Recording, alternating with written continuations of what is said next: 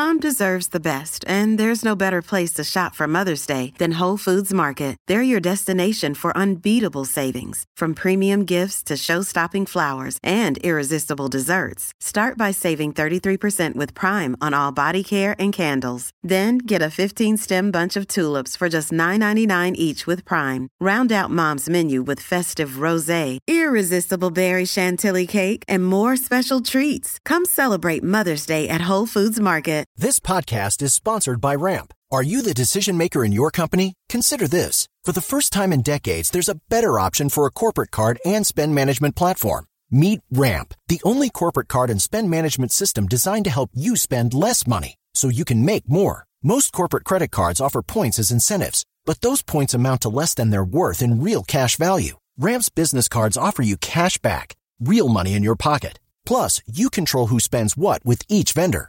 And Ramp software collects and verifies receipts automatically, which means you'll stop wasteful spending and close your books in hours instead of days. Businesses that use Ramp add up to 5% to their bottom line the first year. If you're a decision maker, adding Ramp could be one of the best decisions you've ever made. And now get $250 when you join Ramp for free. Just go to ramp.com slash easy. Ramp.com slash easy. R-A-M-P dot com slash easy. Cards issued by Sutton Bank and Celtic Bank members of FDIC terms and conditions apply.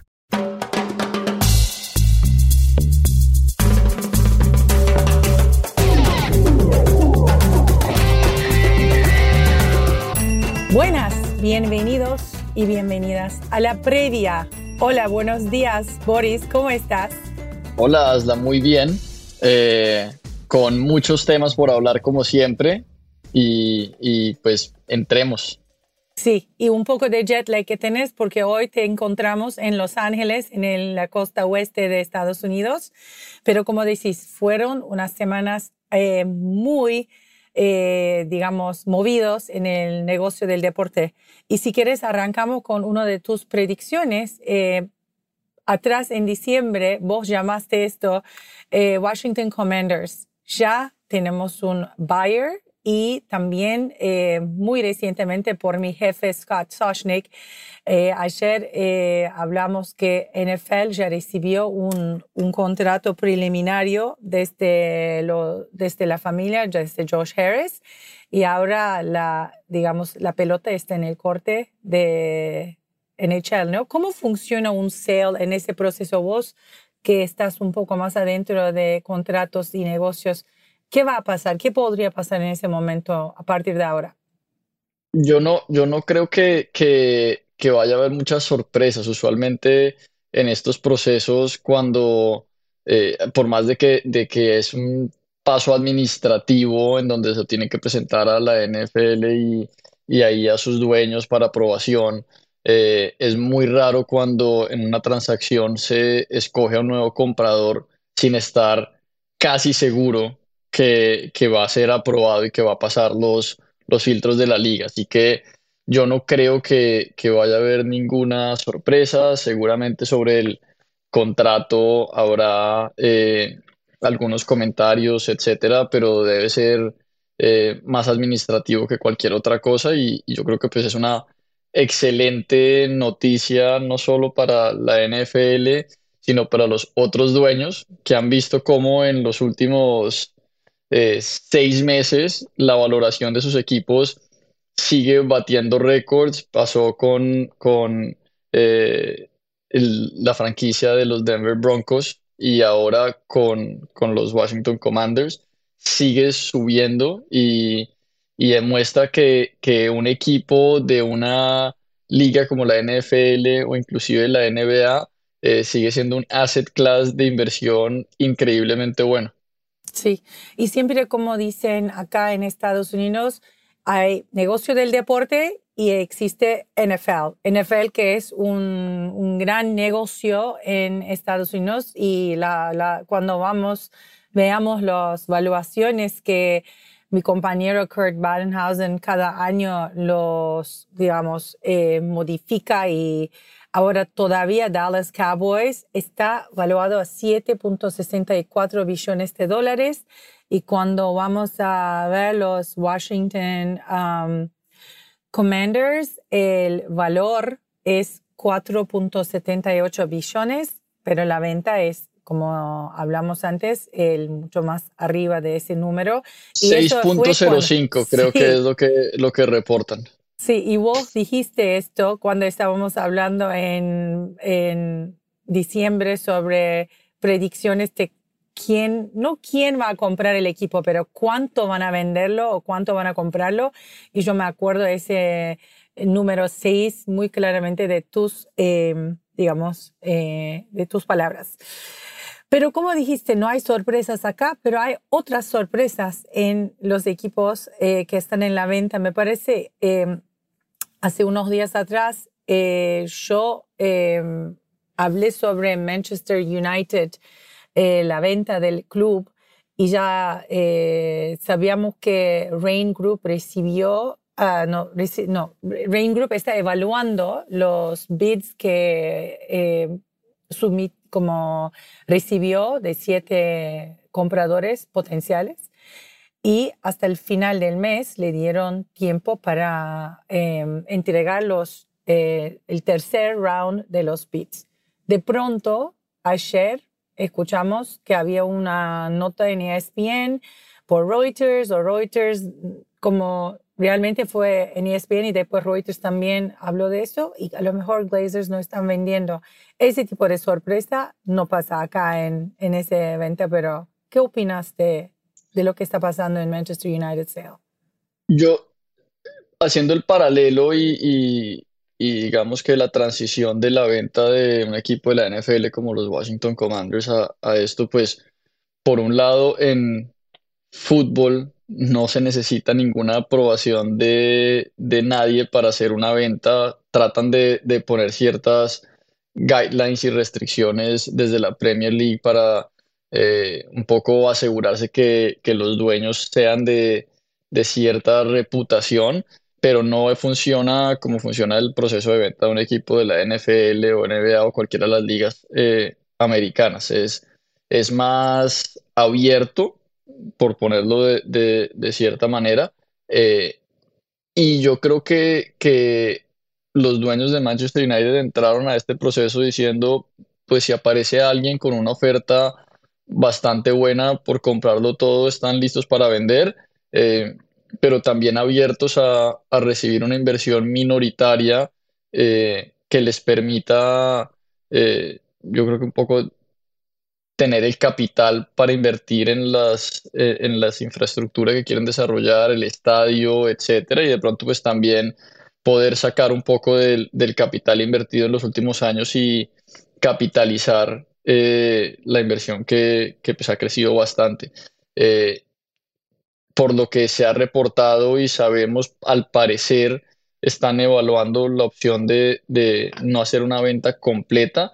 Eh, había una oferta en teoría, no financiamiento, pero hacer una venta minoritaria.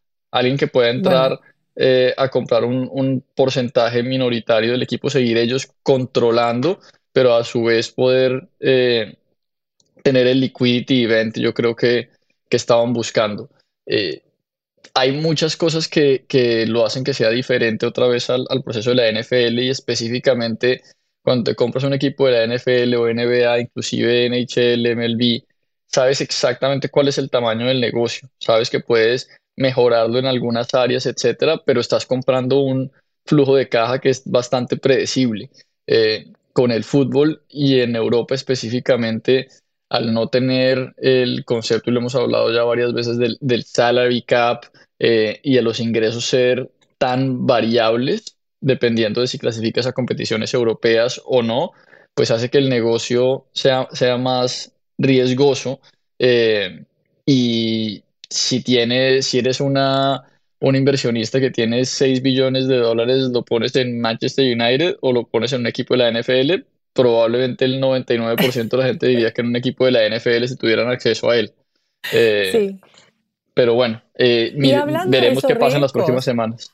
Y la riesgo que, como una de las cosas que yo también, como me crucé recientemente, en obviamente Manchester United es una compañía em, publicly traded y entonces todo lo que sus negocios está fácilmente, em, es fácil de acceder y una de las cosas que yo encontré fue el hecho de que si Manchester United no participa tres años seguidos a Champions League, uno de sus mayores eh, sponsors, que es Adidas, va a bajar el valor de su sponsoreado 30%. Ese tipo de riesgos estás hablando, me imagino, y además de muchas cosas, uno de estos es cómo, cómo podría un equipo de fútbol europeo podría ganar más o menos y hasta perder dinero si no, em, si su performance no llega al nivel donde estamos, eh, digamos, donde no solo los fanáticos, pero la gente que sigue el negocio también eh, podría ver eh, y también em, el equipo puede perder mucho en la línea. Y eso, y eso sin entrar en, el tema de, eh, ascenso, descenso, promotion, relegation, que también es, es, digamos que la forma más clara de ver los, los riesgos que, que existen, pero de cierta manera ese mismo efecto pasa con las competiciones europeas. Eh, si pasan muchos años en donde no estás clasificando a Champions League o inclusive a Europa League, eh, los ingresos bajan significativamente. Eh, y cuando tienes un payroll de jugadores tan alto, aparte en la parte financiera, si no tienes acceso a esos, a esos revenues, pues no la puedes sostener y te toca ajustar el equipo y, y pasar, digamos que a un equipo B, por decirlo de cierta manera pero por otro lado también está el tema de, lo que significa jugar la Champions League. Muchas veces vemos jugadores en los, en, los mercados de transferencia que prefieren ir a equipos en donde ganen de pronto un poco menos, pero que les garantice que están jugando eh, Champions League eh, o Europa League. Y, y, ahí se vuelve un tema competitivo que no, que no se resuelve solo con dinero. Sí, y hay muchos jugadores de fútbol también que quieren jugar en los equipos donde podrían llegar a tener la oportunidad de competir en Champions League. Y bueno, eso fue otro tema que se habló mucho, me parece, por tema de Messi, pero no entramos a Messi, siempre hablamos de jugadores, así que hoy no, porque tenemos otro tema importante que yo pienso que vale la pena hablar, ese de los cambios que NBA eh, aprobó en términos de qué podría hacer sus jugadores, cómo podrían invertir, qué porcentajes pueden invertir. También para explicar a los que nos están escuchando afuera de Estados Unidos, eh, todas las ligas en Estados Unidos tienen uh, Players Associations y también una, digamos, organización que eh, supervisa muchísimas cosas, incluyendo lo que puede hacer un dueño o no, lo que puede ser un jugador o no, cuántos equipos alguien puede comprar o no y cuánto porcentaje son. Así que es un negocio bastante complicado cuando vas a los detalles, pero en ese caso, NBA ahora está, em, eh, digamos, permitiendo a los jugadores de su liga invertir en equipos de WNBA y también en algunos negocios afuera de NBA. Eh, ese es algo que yo pienso que vale la pena pensar porque obviamente con esas evaluaciones cada día más alto, la gente post eh, carrera deportiva también está mirando como inversores en mismo deporte que conocen muy bien.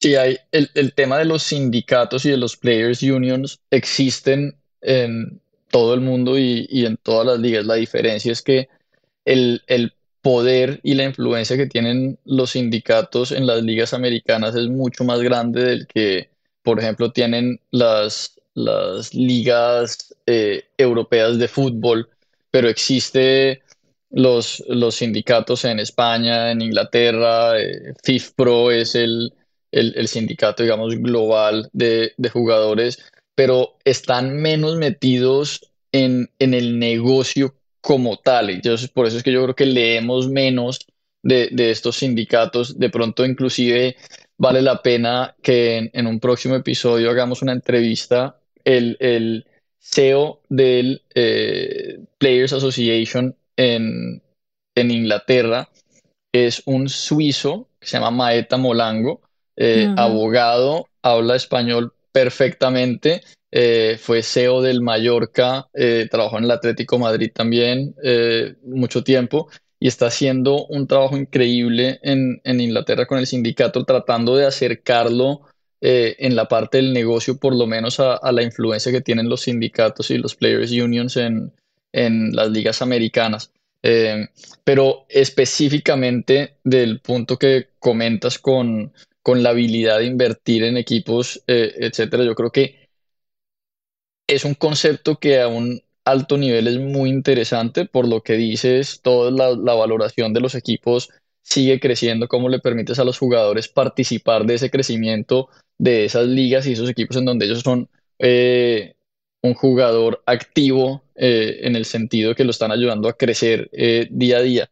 Pero creo que hay muchos detalles que, que, todavía faltan por, yo creo que aclararse, por lo menos que, que no se ha reportado en cuanto posibles conflictos, si eres un jugador activo y tienes una inversión en un equipo que no es el tuyo, afecta la parte competitiva o no, eh, qué vehículo se crea para esta inversión, le permiten a jugadores retirados también. Bueno, hay, hay una lista muy grande de, unknowns, pero creo que el concepto general de permitir a los jugadores participar del crecimiento de, las franquicias eh, cuando son los que lo están ayudando a crecer, es, es un punto acertado.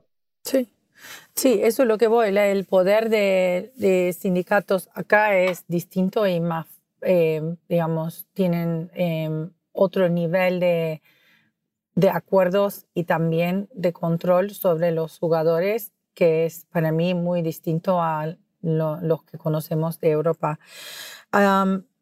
uno, digamos, uno de los ejemplos también que podríamos dar, yo me acuerdo en 2011 fue, había un, you know, lockout y negociaciones entre los jugadores y la liga fue bastante, em, digamos, em, frágil o intenso y así como había un tiempo que eh, no se eh, jugaba y también en, con MLB, con béisbol, también vimos algo parecido que jamás en eh, fútbol europeo, yo por lo menos en mi edad y mi conocimiento, yo no vi jugadores uniéndose para no jugar un, un, torneo, así que es otro detalle que para mí vale la pena mencionar para los que son, están afuera. Y además de eso que está en tu, eh, en la semana, em, digamos, tenemos la suerte de hablar de una liga esta semana que no sé si mucha gente conoce y vamos a hablar con alguien que trajo el deporte a Nueva York, primera em, em, desde México. Eh, yo conozco un deporte que se llama padel desde Argentina y mis amigos en Argentina jugaban y yo siempre los miraba y me parecía una versión de tenis eh, que se jugaba dentro cuando hace frío, es, así que es ideal en, un país como Estados Unidos donde hace mucho frío y bastante meses. Y entonces yo tuve la suerte de hablar con Santiago Gómez, es un entrepreneur que abrió Paddle House en, Nueva York, como le dije, está planificando abrir más eh, y promover el deporte. Y también Paddle tiene una liga que lanza en mayo, que en nuestra entrevista vamos a hablar, voy a preguntarle algunas preguntas, así si quieres, Boris, eh, vamos a escuchar la entrevista con Santiago. Hola, Santiago. Eh, no sé si necesito hacer una presentación antes, porque yo pienso que mucha gente, en, eh, por lo menos en México, en Estados Unidos, te conoce muy bien, pero para hacer un, intro brevemente, hoy estoy con Santiago Gómez, el founder y CEO de Paddle House y también de múltiples eh, como enterprises, voy a decir que conocemos muy bien en Estados Unidos, eh, restaurantes como Atla y Cosme, pero yo tuve la suerte de conocerte jugando paddle hace un tiempo atrás. Bienvenido. Gracias, este, gracias por invitarme. Un placer estar con ustedes. Y, y realmente nuestro, digamos, nuestra conversación y nuestro eh, primer eh, meeting llegó porque ustedes recién hicieron un gran eh, fundraising y, y la Paddle House acabé de, de traer 7.5 millones de dólares y a una evaluación de 18 millones. Si quieres, antes de, de hablar un poco del deporte de pádel, contanos un poco la historia de Paddle House que, que armaste en Nueva York, en el corazón de Williamsburg. Sí, mira, te cuento. Em, yo llevo jugando pádel eh, más de 15 años. Jugaba eh, en México cuando vivía por allá. Em, cuando tenía 15, 17 años jugué un par de torneos en México. Em, y hace 12 años me mudé a Nueva York y como no había dónde jugar, dejé de jugar al pádel por completo. Este, recientemente, como bien decías, yo me dedicaba al negocio de los restaurantes este, y en 2020 eh, llega la pandemia y pues los restaurantes cierran por completo. Entonces me pongo a pensar, bueno, ¿qué, ¿qué, voy a hacer ahora? Los restaurantes están cerrados, no se ve para cuándo abrirán. Eh, y entonces decidí eh, irme a México. Estando en México me puse a jugar al pádel todos los días prácticamente. Y ahí fue que me enteré en 2020 que habían abierto un club de pádel en Miami, Winwood Paddle. Eh, y me enteré que, que, era un éxito. Me puse a pensar y dije, bueno, creo que algo similar en Nueva York eh, también funcionaría muy bien. Y entonces regresé a Nueva York, me puse a buscar sitios y eh, fue en julio de 2000, de este, del año pasado que abrimos eh, Paddle House.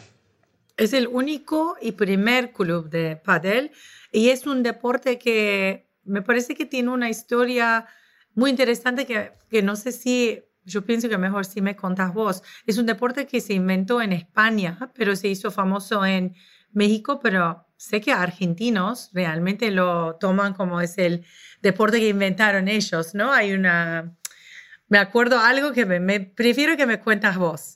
Uy, qué, bueno que preguntas porque tengo una muy buena anécdota este, al respecto. Em, aunque no lo creas, el padre se inventó en México. Se inventó en Acapulco en el año 69, ¿no?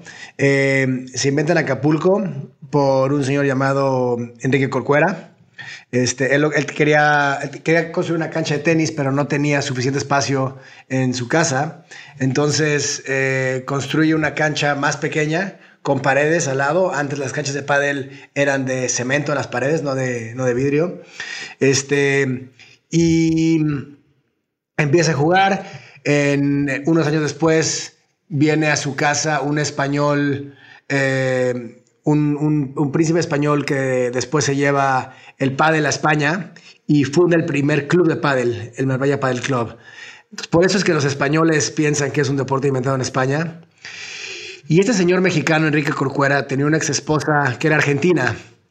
Entonces, cuando, cuando se separan, eh, ella se va a Argentina y pone el primer, la primera pista de pádel en la Argentina. Por eso que los argentinos piensan que es un deporte argentino también. Pero en realidad se inventó en México.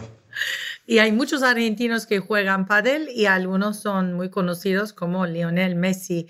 Y en Estados Unidos, obviamente no voy a compararlo con pickleball, pero pickleball también entró a nuestra vida durante la pandemia y explotó en todos lados, mientras pádel se quedó en, en círculos bastante como enfocados en las ciudades grandes como Nueva York y Miami. ¿Qué es, eh, cómo, ¿Qué fue, como digamos, el impedimento que tuvo paddle y no explotó tan rápido como a lo mejor pickleball? Mira, creo que el, el, el paddle en Europa, por ejemplo, durante la pandemia, explotó por completo. La razón es porque los gobiernos europeos no dejaban a la gente hacer deportes de equipo. No podías jugar básquetbol, no podías jugar este, fútbol. Eh, y el único deporte que era permitible por las autoridades era el pádel. ¿no? Y era el único deporte social. En, Estados Unidos, si bien es cierto que el pickleball ha crecido muchísimo en los últimos años, eh, creo que viene sobre todo en el momento que crean la liga profesional de pickleball y empiezan a, meter a muchos eh, celebrities como Tom Brady, eh, Mark Cuban, etcétera, que empiezan a comprar equipos de, de, la liga de pickleball y por eso que empieza a salir en toda la prensa. La diferencia es que el, pickleball es muy sencillo armar una pista. Es decir, lo único que necesitas es una red y un, estacionamiento. Entonces, tú vas a cualquier parque público hoy en día y hay mucha gente con, pistas de pickle, ¿no? que simplemente van, ponen una red y empiezan a jugar. Eh, la cancha de pádel requiere una infraestructura, requiere una inversión para poderla montar. Entonces, por eso es que es mucho más fácil el crecimiento del pico, pero al mismo tiempo también te digo que eh, por las mismas barreras de entrada y, eh, tal, la gente que quiere jugar pádel lo busca más, está dispuesto a, pagar un premium por la experiencia y el pico es un deporte que básicamente se convirtió en, un deporte que es difícil profesionalizarlo eh, y es difícil encontrar buenos jugadores porque es eh, prácticamente gratis en cualquier parque. Y, este, y si bien ha crecido en Estados Unidos bastante el pico, creo que la oportunidad hoy eh, es en el pádel. Hay hoy en día 33 mil pistas de pickleball en Estados Unidos y hay 200 pistas de pádel. Wow, mucho. Es perfecto para crecer. Correcto, el pádel está creciendo y seguirá creciendo más de 100% eh, cada año por los próximos cinco años, yo creo. Y el pickleball, su crecimiento está abajo del 30%. Solo para dar un, como digamos, para comparar, yo leí a algún lugar que España cuenta con cerca de 10.000 pistas de pádel. Y el tamaño de España comparado con el tamaño de Estados Unidos, como Estados Unidos tener menos de 500 paddle uh, courts es como ridículo. Obviamente hay una oportunidad para crecer el deporte. Y también, eh, además de, de locación en Williamsburg y el, club que mencionaste en Miami, ustedes tienen planes de expansión, ¿no? Ustedes están pensando abrir paddle house en otros eh, em, lugares de la ciudad y también el país. ¿Qué puedes contar de eso?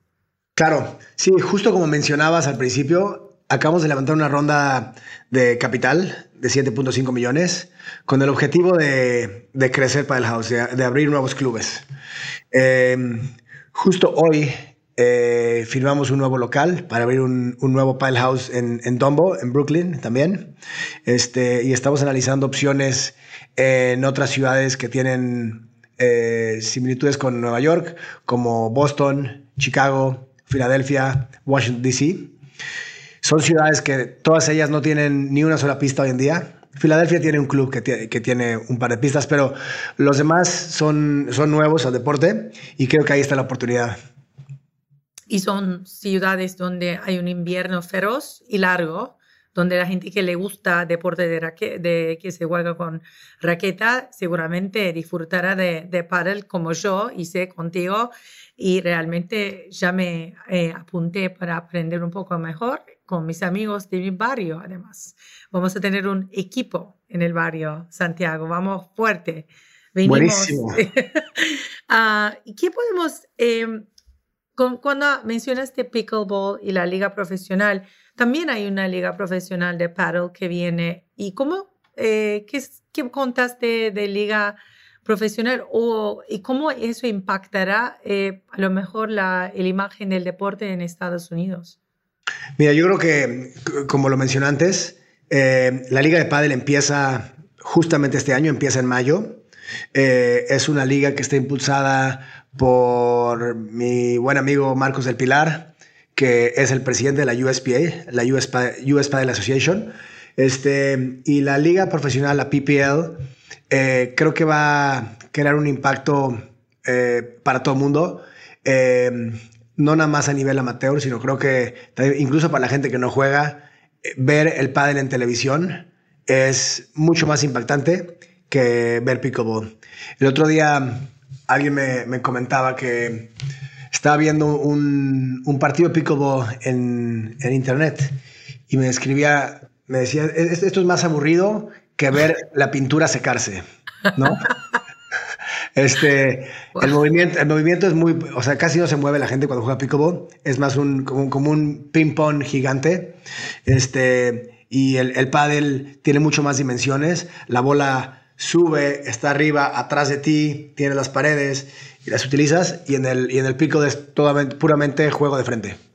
Y también, eh, tanto como... Eh, pickleball, mujeres y hombres juegan paddle juntos, es en equipo.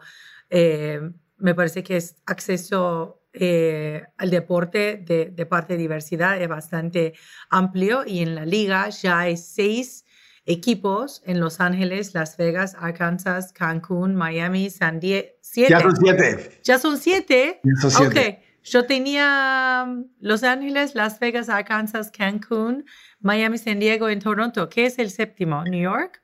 No, no, no. Ah. Eh, ese, ese, pronto, todavía no. Pero hay un segundo equipo en Miami, me parece. Ah, ok. Bueno, no estaba tan mal, así que es un anuncio que prematuramente llegó en este episodio, entonces me encanta. Me encanta que la gente aprende cosas cuando estamos hablando entre amigos. Eh, eso va a ser un gran torneo y va a realizarse en Tampa, me parece, ¿no? La profesional, la liga arranca en Tampa. Correcto. Sí, es en Tampa y como, y como mencionas, va a tener jugadores, este, hombres y mujeres también, todos los equipos. ¿Y vos cuando em, estás viajando, estás buscando, qué es lo que existe afuera que podría ser como un, una, no sé, cambiará un poco el deporte, eh, la mentalidad y la approach de los americanos eh, con el paddle? Em, ¿Te refieres cómo cambiará? clubs como Paddle House es algo nuevo y primero. Hay mucho de ese tipo de emprendimientos afuera de Estados Unidos. La gente como clubes juegan entre ellos, como no profesionalmente, pero a nivel amateur no sé, mi club como Club Paddle House juega con, no sé, ex club de Miami también entre los amateurs. ¿Hay algo así para promover el deporte más afuera que podemos también pensar que podría existir en Estados Unidos? Sí, mira, la, la USPA tiene un calendario de, torneos. Eh, hoy en día me parece que son cerca de 40 fechas. Casi cada fin de semana hay un torneo nuevo en un club. De hecho, este viernes me voy a Austin, Texas, a jugar un torneo por allá. Estuve en Las Vegas hace dos semanas en otro torneo. En Nueva York vamos a tener el primer torneo eh, federado de la USPA el fin de semana del 19 de mayo. Este, y al mismo tiempo también los clubes están contribuyendo entre ellos eh, para hacer torneos eh, interclubes. Estamos en, en, en, pláticas para hacer uno con Filadelfia, también haremos uno con Miami. Y es increíble porque esto no existía hace dos años. Hace dos años existían, yo te diría, seis, siete clubes en todo Estados Unidos. Hoy en día eh, hay cerca de 30 y yo sé de al menos unos 30 proyectos más que deberían de abrir en los próximos 12 meses. ¿Y habrá algún tipo de reality show que puede seguir el movimiento que, sabemos que impacta mucho el interés de Estados Unidos. Vimos lo que pasó con Fórmula 1. Es que si está en televisión, si está en tu pantalla, la gente está interesada y boom, hay un, siempre un boom. Mira, creo que eso es un gran punto. Eh, además de la liga PPL que estará en tu pantalla, como dices tú, creo que hay espacio para crear un reality show más orientado a la parte amateur y a, lo que toma construir un club, crear una comunidad de jugadores. Este, yo te cuento que por lo menos en mi caso es toda una aventura, desde buscar las ubicaciones, este, encontrar eh, coaches, porque obviamente no hay coaches en Estados Unidos y poco a poco se están creando, este, crear la comunidad de jugadores. Eh, que la mayoría son jugadores que vienen del squash o vienen del tenis y ver cómo hace su conversion al, al pádel es muy interesante. Tengo una política, yo aquí en el club, cuando llega un jugador y me dice que es jugador de tenis, lo primero que le digo es, te compro tu raqueta. Entonces, les compro su raqueta de tenis, se las cambio por una de pádel y ya no regresan a las canchas de tenis. Oye, justo estaba hablando con mi vecina que vamos a venir a hacer a lo mejor un tenis, um, I mean, um, Clinic, en Paddle Clinic, y ella me dice, ¿dónde compro mi, mi raqueta? ¿Dónde se compra raquetas? En el Paddle House y también existe como la oportunidad de buscar eh, equipamiento en Estados Unidos, ya me imagino.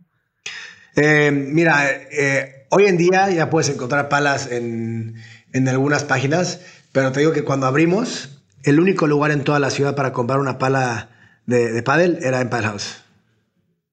Mejor como ir a la, eh, al corazón del deporte entonces. Correcto. Este, todos los clubes generalmente tienen una pequeña pro shop con, con todo tipo de equipamiento, pero sí también, además de los clubes, creo que la industria entera se está desarrollando, eh, eh, están abriendo marcas nuevas que están, que están creándose todos los días. Hay las marcas de tenis como Adidas, eh, Head, Babolat, Wilson. Esas marcas tienen una línea fuerte de pádel están impulsando muchísimo sus palas, su ropa exclusiva de paddle. Y luego también, otra cosa interesante, hay eh, fashion brands como Prada, eh, Bottega Veneta, Zara. Estas marcas todas tienen ya su línea de paddle. Este, que si bien no encuentras en Estados Unidos, pero en Europa hay gente comprando una pala de Prada, ¿no? Entonces creo que es una buena señal para ver hacia dónde estará yendo el deporte. Eh, y por ejemplo, comparándolo con Pickleball, que tú decías antes, las marcas que se están enfocando en Pickleball son marcas más locales, americanas y exclusivas de deportes. Em, entonces, creo que el impacto del pádel globalmente es mucho más fuerte que el impacto del pico.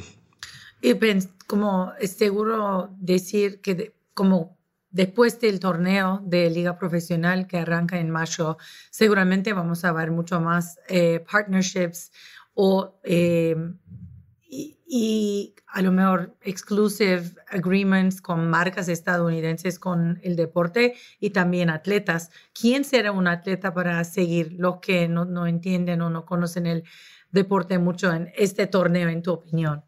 Mira, Creo que el, desarrollo de la liga profesional de pádel va a ser un poco similar a la MLS, cuando empezó el, soccer en Estados Unidos, o el fútbol, que aquí le llamaban soccer, ¿no?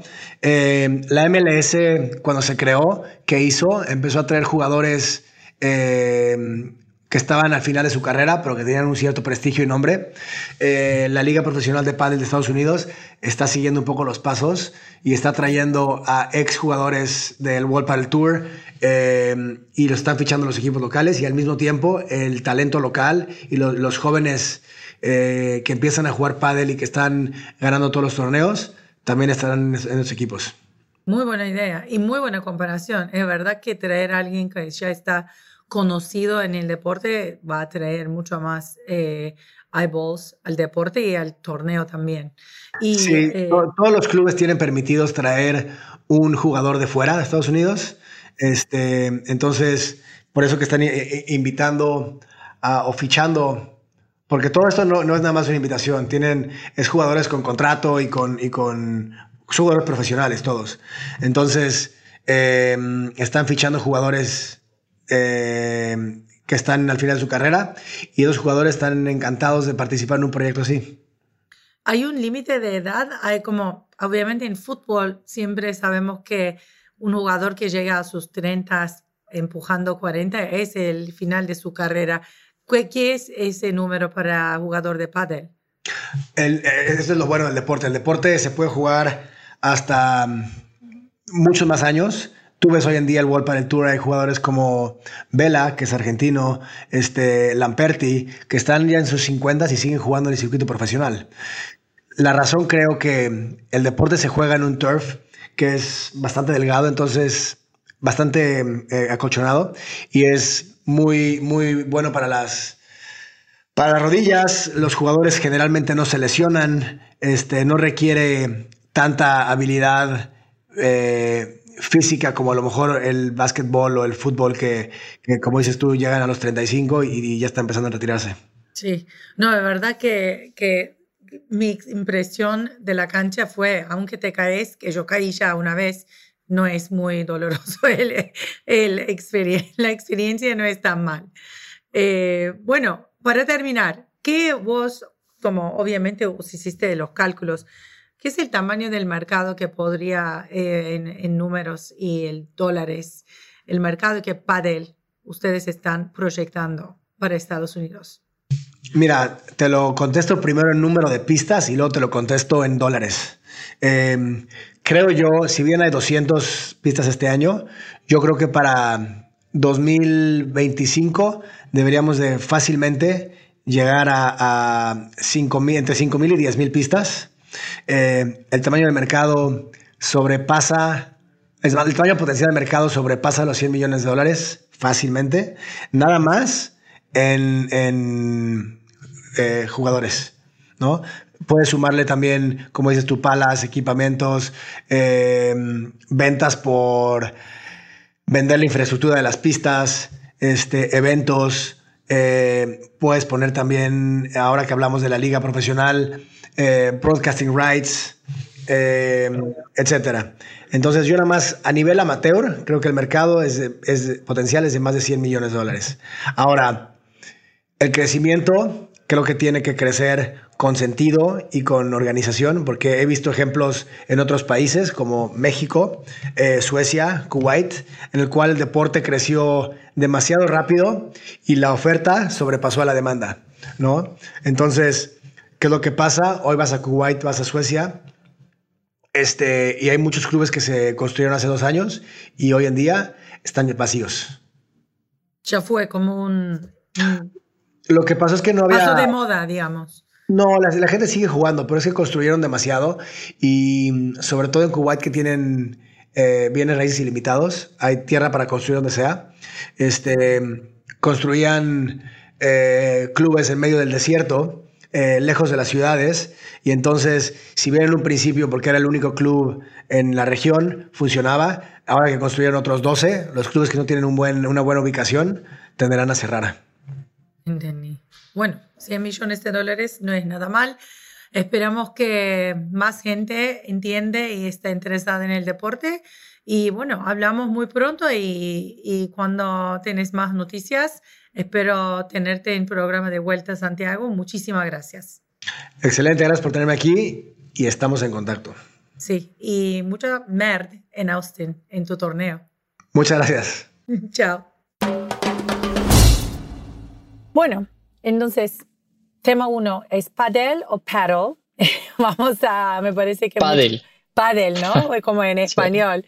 igual, en la, cuando hablaba con Santiago, había una, una parte, los ingleses lo llaman paddle y paddle, como dice Santiago y vos. Así que paddle es mi nuevo deporte favorito y estoy muy em, interesada en saber cómo esa liga va eh, funcionar o crecer en Estados Unidos. Parece que los equipos están, eh, están añadiendo nuevos equipos, expandiendo la liga mucho más antes que yo termine mi entrevista con Santiago. Y bueno, ya veremos. En dos semanas eh, esperamos a todos y todas en la previa otra vez con otro invitado especial y con Boris, espero, desde Nueva York Así podrías recuperar tu energía.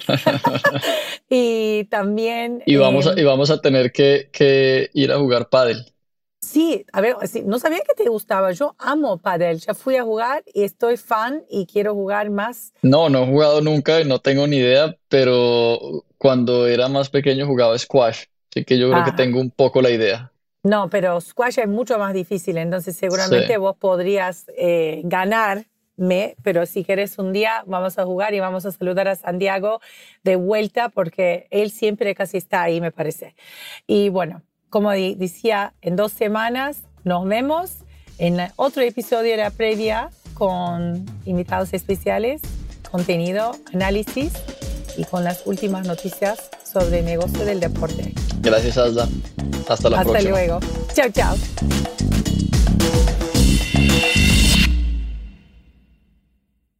Guys, it is Ryan. I'm not sure if you know this about me, but I'm a bit of a fun fanatic when I can. I like to work, but I like fun too. It's a thing. And now the truth is out there. I can tell you about my favorite place to have fun. Chumba Casino. They have hundreds of social casino style games to choose from with new games released each week. You can play for free anytime, anywhere and each day brings a new chance to collect daily bonuses. So join me in the fun. Sign up now at ChumbaCasino.com. No purchase necessary. BGW. Void were prohibited by law. See terms and conditions. 18 plus.